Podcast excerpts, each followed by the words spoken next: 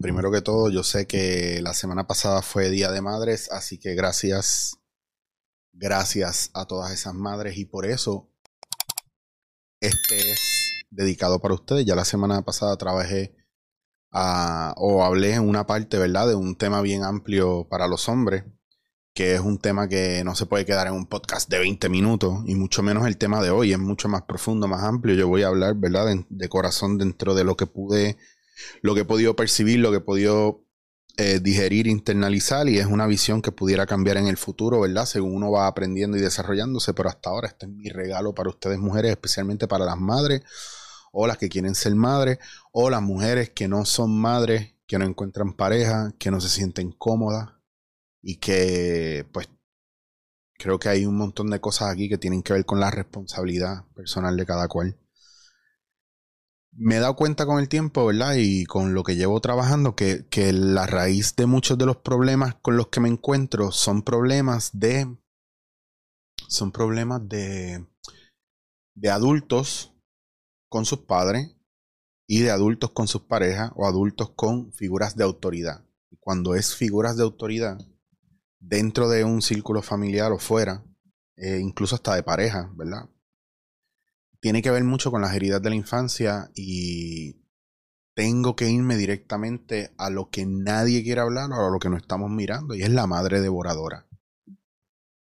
Esto es algo de lo que Freud hablaba, pero también muchos psicólogos y psicoterapeutas y, en, muchos, en muchas terapias, más que en terapia, en, a nivel ancestral y a nivel tribal y a nivel este, ¿verdad? sistémico, la, la madre, ¿verdad? La importancia de la madre en este entorno es muy importante, número uno, porque el, niño cuando nace es una copia fiel de su madre.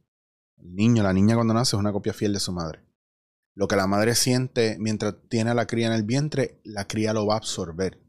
Lo que come, la cría lo va a absorber. Esos momentos clave cuando la cría nace y pasa por el canal vaginal es bien importante porque ahí hay un proceso, cuando es cesárea, ese proceso se rompe, si la cría no va a brazos de su madre esos primeros momentos, también hay una interrupción del amor, del proceso, de la conexión. Si pasa demasiado tiempo, si no es lactado, todo eso influye. De alguna manera u otra. Hay gente que me dice, yo estoy bien, yo estoy bien, y yo pasé por todo eso, pero yo estoy bien y yo no tengo nada malo. Y hay gente que me dice, no, mi mamá y mi papá siempre estuvieron ahí y yo no tengo nada malo. Pero no es real. No es real. Porque cuando los ven en sus relaciones con otras personas o los ves solos o los ves como son con sus propios hijos, te das cuenta de que sí hay algo malo y que sí hubo algún momento de desconexión, de trauma. Algo pasó y no necesariamente que sea a favor o, culpa de los padres, pero, pero cuando miramos eso, ¿verdad? Y lo analizamos, podemos nosotros resolver cosas ahora, mirando eso. No necesariamente es recostarnos en echarle la responsabilidad a los padres, especialmente a la madre. El viaje de la madre devoradora es que la madre literalmente devora, absorbe, se traga a sus hijos los primeros años para cuidarlos, protegerlos, nutrirlos, etcétera, etcétera. Pero si no logra soltar en el momento que tiene que soltar, eh, se vuelve una codependencia, incluso se vuelve una situación donde en el caso de los hombres están los famosos mamás boy, los hombres castrados por sus madres, que no pueden tener una relación estable porque primero es mamá y todo el tiempo es mamá. Y hay muchas frases y muchos introyectos que son de mucho peso, ¿verdad? Que pasan generación tras generación por esas heridas de la madre que son también heredadas por el hijo o la hija cuando nacen si la madre no se ha trabajado a sí misma. Por ejemplo, en constelaciones individuales, yo a veces trabajo mucho, ¿verdad? los, los, hombres y las mujeres tratar de soltar a la madre eh, teniendo ¿verdad? una figura que le sirva de representante para él o ella y una figura de representante para el padre o la madre. Y muchas veces la frase sanadora que se usa es, eh, mamá, veo tu dolor, veo tu frustración, tu desamor, tu soledad, pero necesito que me des permiso para ver el amor a través de mis propios ojos, a través de mi propia experiencia. Quiero vivir la vida a través de mi experiencia, no de tu dolor. Y dejo eso contigo porque porque me queda muy grande y yo solamente soy el pequeño o soy la pequeña. Entonces tú eres la grande, esto, esto es mucho más grande que yo y, y, lo, y te lo entrego. y, me, y, te pido permiso y me doy permiso para vivir la vida desde un lugar muy diferente y desde una lealtad que no sea solamente, que no sea eh, tan oscura, tan profunda, sino una lealtad en amor. Porque muchas veces los hijos tienen que dejar morir a sus padres para poder de verdad moverse hacia adelante en la vida. Y lo digo de manera metafórica, no es que los vas a matar. Eh, y de la misma manera que hay frases sanadoras como es mi, es mi prosperidad, mi crecimiento, mi plenitud, mi manera de honrar a mis padres o mi manera de amar a mis padres y a mi familia y mis ancestros. ¿Verdad? Porque no se supone que nosotros vengamos aquí a vivir el estancamiento de nuestros padres, de nuestros abuelos, de nuestra familia. Al, contrario, parte de, preservar y mover la especie humana hacia adelante es que nosotros crezcamos. Y eso incluye física, emocionalmente, y todo eso pues va a traer mucho, va a generar mucha abundancia. Entonces, ¿qué pasa? Que como hay gente que no se cuida, y los primeros que no se cuidan desafortunadamente son nuestros padres, no se cuidan, no se miran, ¿verdad? No sé si es soberbia, vergüenza, miedo, duda, eh, impotencia, eh, dejadez, cualquier cosa. Usted si es padre, usted que me está viendo y tiene hijos adultos, eh, entienda que esto es un llamado a usted como padre o madre, si usted siente que sus hijos le tratan mal y han sido duros con usted en la edad en la que están, sí se puede usar la carta de hay que, hay que dejar ir y hay que trabajarlo, necesitas ayuda terapéutica, tienes que buscar cómo resolver eso. Lo que no puede pasar es que usted como padre y madre esté en negación y siga asumiendo actitudes y roles como eh, como yo nadie te va a amar, tú solo puedes confiar en mí porque el resto del mundo te va a fallar, pero yo como soy tu madre, porque yo como soy tu padre no te voy a fallar. Eh, eh, nadie, ninguna mujer va a llegar a la altura de tu madre o ninguna mujer va a llegar a la altura mía como madre, ¿me entiendes? Entonces esas cosas hay que tener mucho cuidado porque entonces estos hombres y estas mujeres no llegan a ser hombres y mujeres con otra gente, se convierten en niños y se mantienen como niños. Y de ahí entonces empiezan a explotar más esas heridas de la infancia de las cuales hemos hablado otras veces, esa herida de abandono, de rechazo, de humillación, de justicia. Todo eso está ahí alojado. Y entonces si usted como padre abruma a ese niño, ¿verdad? Que yo conozco un montón de hombres y mujeres que están abrumando a sus hijos como... miren las generaciones que están viniendo ahora.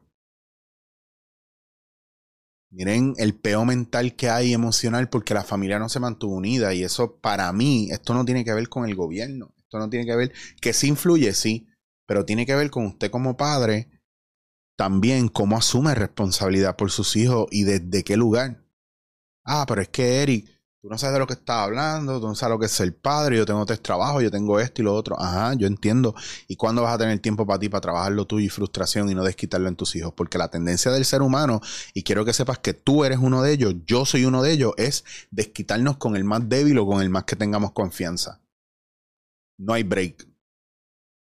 Y no me lo vas a refutar y no, no te voy a aceptar a ti ni a nadie que me digas que yo estoy mal y que es lo contrario, porque eso es mentira. Te estás mintiendo tú la tendencia del ser humano es, donde esté encabronado y frustrado, va a desquitarse full con el más débil o el más cercano con el que tenga más confianza.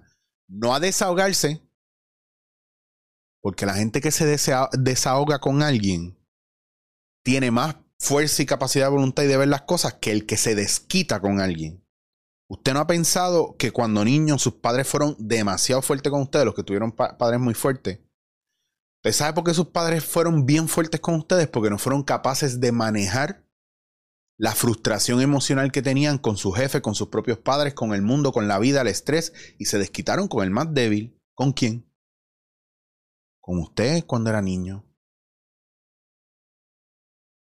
Y a lo mejor usted generó de ahí en adelante una algún tipo de mecanismo de defensa como para que me quieran tengo que ser bueno. Tengo que dar de más para que me acepten y, no me dejen de querer. Tengo que permitirle a la gente tratarme mal y perdonarlos después para que no se vayan. No me importa si me quieres o no, pero por favor no te vayas.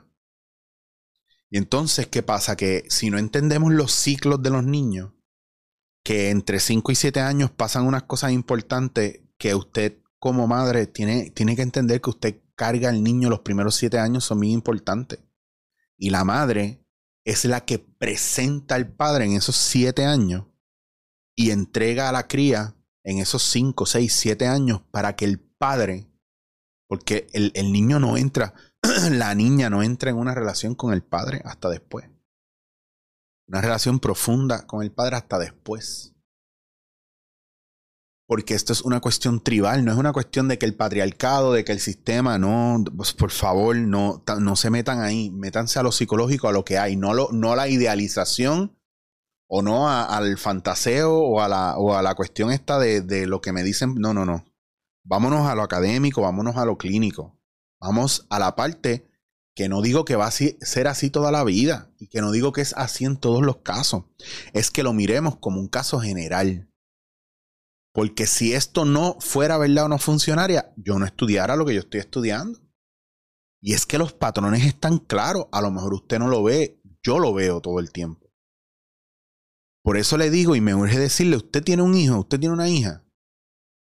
Deje de sobreprotegerlo. Dele una oportunidad para que se equivoque. Déjelo comer tierra y que se ahogue y que pase un susto. Déjelo romper cosas, póngale cosas para romper. Si no quiere que le rompa la casa, póngale cosas para romper. Y descubrir, no se enfogones si rompe un juguete porque lo quiere descubrir, especialmente los varones. No se enfogones si, si la nena decide que quiere jugar con carritos y no con muñecas. Es un proceso de búsqueda. La malicia y la maldad viene del adulto, no viene del niño. El niño no siente discrimen. El niño sabe lo que le gusta o no le gusta en el momento pero no es profundo, es literal, es superficial. No, tu hijo no es más inteligente que otros. Tiene una capacidad de aprendizaje diferente, pero no es esta cosa fuera de este mundo.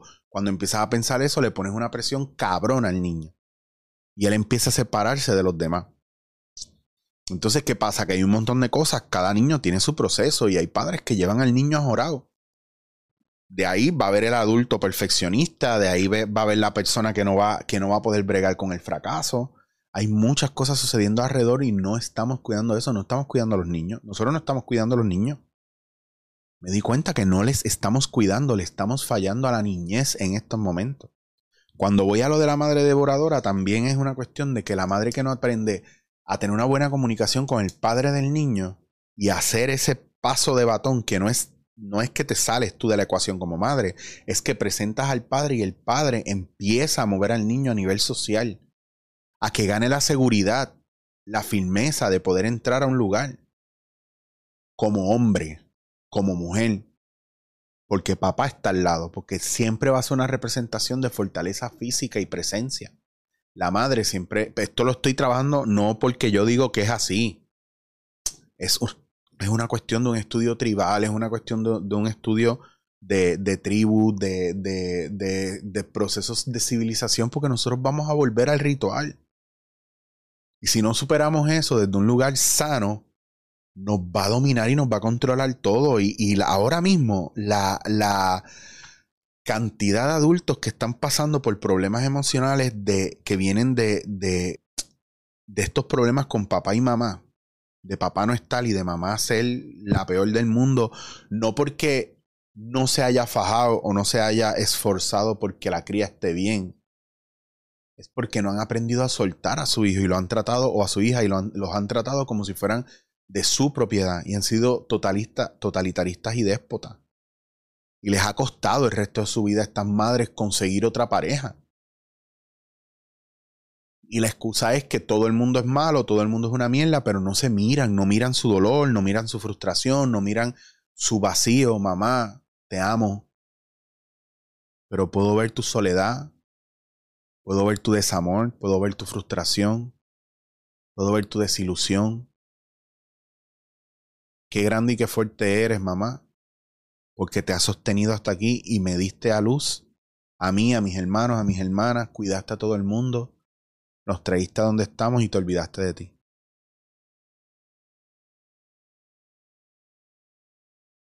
Pero tú eres más grande que yo, mamá. Y dejo contigo tu visión de la vida y dejo contigo tu visión del amor. Dejo contigo tu dolor, dejo contigo tu desencantamiento, tu desilusión, dejo contigo tu rigidez.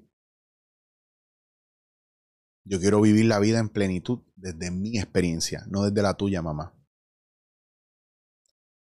Y estas madres necesitan, estas mujeres necesitan empezar a mirar, poner a papá y a mamá en su lugar y poner sus emociones en su lugar. Porque todos los hombres, o la mayoría de los hombres, pasamos mucho más tiempo con nuestras madres que con nuestro padre. Y muchos de nosotros hombres terminamos con mujeres devoradoras, abusadoras, narcisistas, egocentristas, niñas que no se han formado ¿Por qué? Porque siempre va a ser culpa del hombre o siempre va a ser culpa del patriarcado, pero nunca va a ser responsabilidad personal de la persona. Y digo personal de la persona, valga la redundancia, porque es que al final el trabajo lo tenemos que hacer nosotros. Y a veces es bien difícil tener una conversación adulta con una mujer que está en una mentalidad de niña engreída que todo se lo tienen que dar o que piensa que se lo merece todo. Y con hombres igual. Pero hoy quiero dedicarlo a las mujeres y a las madres. Tengan cuidado como están criando a sus hijos desde el miedo. Eso es lo que le pasan al hijo y a la hija, desde el miedo. Niños que están descubriendo el mundo y ya tú le estás metiendo en la cabeza cuatro o cinco años.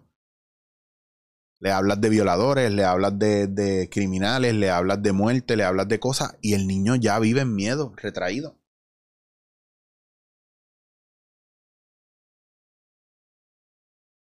Ah, pero ¿y qué carajo voy a hacer? Que yo, yo no te... A lo peor, no. Observar y escuchar. Y no anticipar lo peor. Tengo mucha gente que se sienta aquí frustrada. O, me llaman por, por videollamada, hablamos. Y la frustración y la presión, no solo de la madre ni del padre, sino lo que está pasando con su pareja y cuando yo pido, vamos a mirar la madre y el padre, aniquilado. Los hijos se van de la casa. Padre, madre, brega. Como si no fueran a volver. Dales la oportunidad de ser libres de cualquier responsabilidad contigo. Que los extrañas, díselo. Pero no le exijas. Es bien difícil ser un hombre en estos tiempos, es bien difícil ser una mujer en estos tiempos. Ah, déjame ver, ¿me tiro el comentario que se tiran las mujeres? No, no, no. Creo que es bien difícil para tanto hombres como mujeres en estos tiempos, pero sobre todo es bien difícil para ser un adulto, un teenager, un ser humano en esta sociedad ahora con todos estos cambios. Los que llevamos tiempo viviendo aquí ya, eh, está bien difícil la cosa. Entonces la salud mental eh, está por el suelo y la raíz de todo eso es la niñez, y es el padre y la madre. No de mirarlo y trabajarlo solamente, sino también de, como adulto, asumir responsabilidad y padres. El trabajo de padres mm, no se acaba nunca, pero es tiempo de que miremos nuestra oscuridad, nuestro pasado, nuestra violencia, nuestro, nuestro abuso, nuestro maltrato y nos hagamos responsables de ello y entendamos que ese hijo que usted tiene, que a lo mejor tiene problemas mentales y emocionales y que a lo mejor tiene una situación bien difícil de depresión o se comporta la manera que se comporta, no se comporta así porque quiere. A lo mejor no ha descubierto que esto viene desde la niñez y que aunque vaya al psicólogo, al psiquiatra, al terapeuta, usted está envuelto, así que asuma responsabilidad ya, porque lo primero que ese cliente o ese paciente va a decir es, cuando yo era pequeño mi mamá tal cosa, cuando yo era pequeño mi papá tal cosa. Asuma su responsabilidad ahora que está adulto, que está mayor, que está fuerte y dé el ejemplo de que usted asume responsabilidad por lo suyo. Si yo como adulto de 43 años no tengo que esperar a que mi madre me pida perdón y puedo trabajar lo mío, imagínase, imagínase, imagínese usted que un padre o una madre diga yo sé lo que yo hice y yo sé que fue bien difícil, porque es que yo lo sé. Ahora de adulto yo lo sé, pero de niño y de adolescente yo no lo sabía. Pero usted andaría con una persona que le ha hecho daño y que nunca en la vida le ha pedido perdón o que nunca ha querido validar eso.